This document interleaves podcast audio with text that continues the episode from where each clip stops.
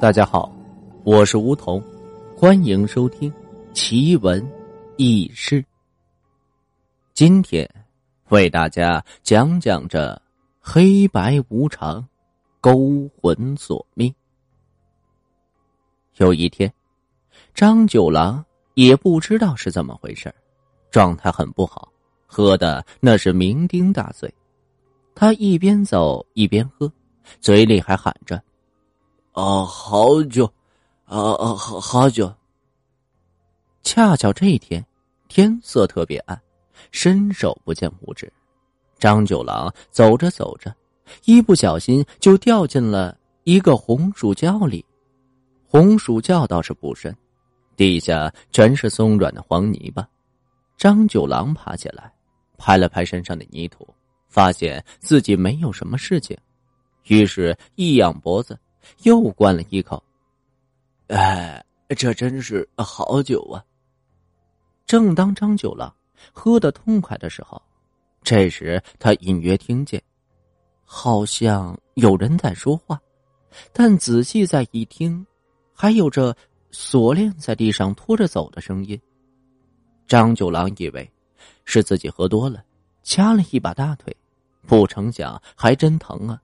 看来这次那是真的了。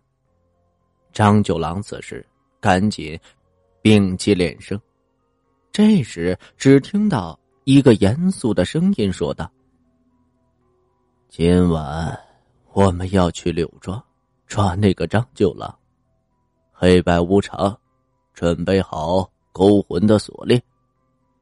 师爷，你查一查时辰。”张九郎听见，这是阴曹地府的人。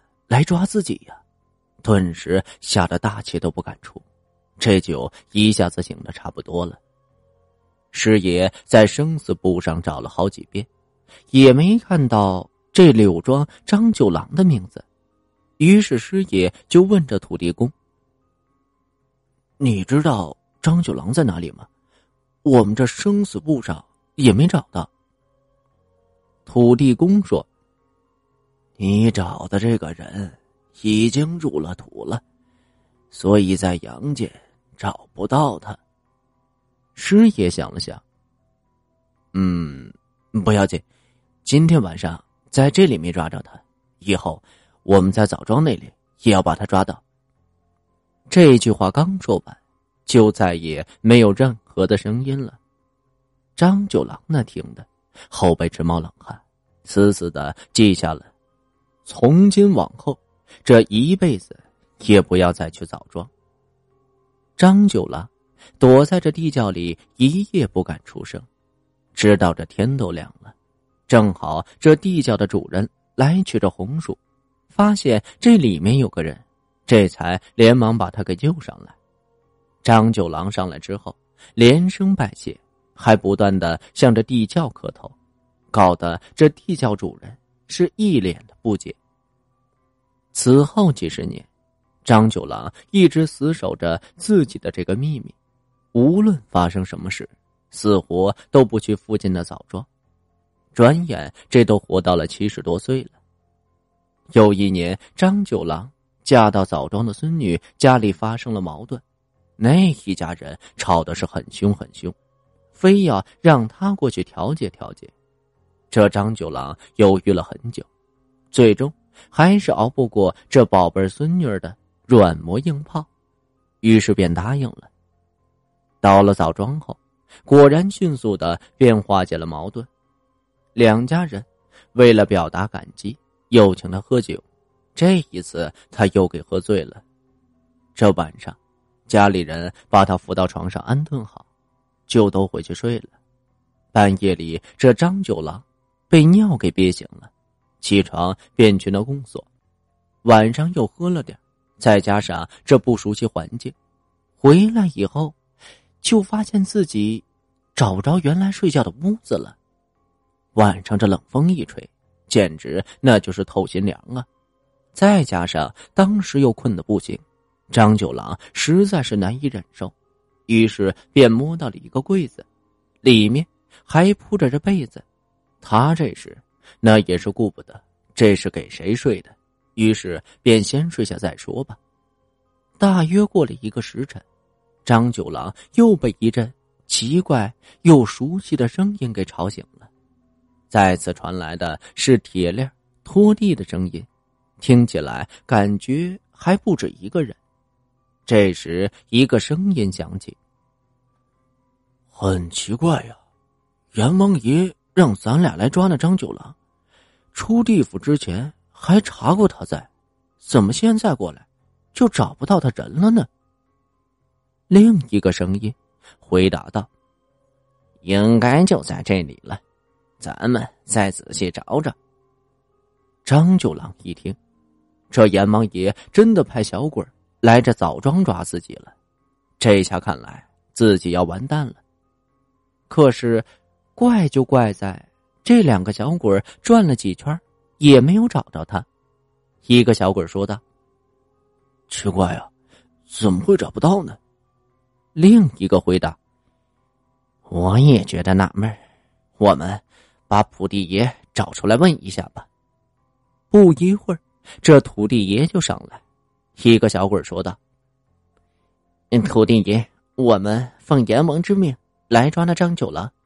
我们出地府前查过，他就在这里，怎么会找不到？是不是你收了好处？”在搞鬼呀！土地爷连忙拱手：“不敢，不敢。那个人已经进了棺材了，当然找不到了。你们还是回去再查查生死簿吧。”这俩小鬼商量了好半天，于是便又回到地府去了。张九郎听到那声音已经走了，于是便长出一口气。这一放松，这困意也就跟着来了，于是便就又睡了过去。第二天一早，这孙女儿早上起床一看，忙是惊叫了起来：“爷爷，你怎么睡在棺材里呀？”张九郎起身一看，啊，自己果然躺的哪里是什么柜子，这明明就是一口棺材呀！他仔细回想。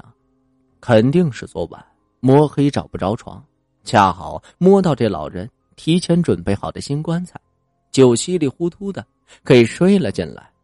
没想到正好帮自己再次躲过了这一劫。张九郎回家后，又平平安安的度过了几年，在当地已经是高寿了。可是他依然很爱喝酒。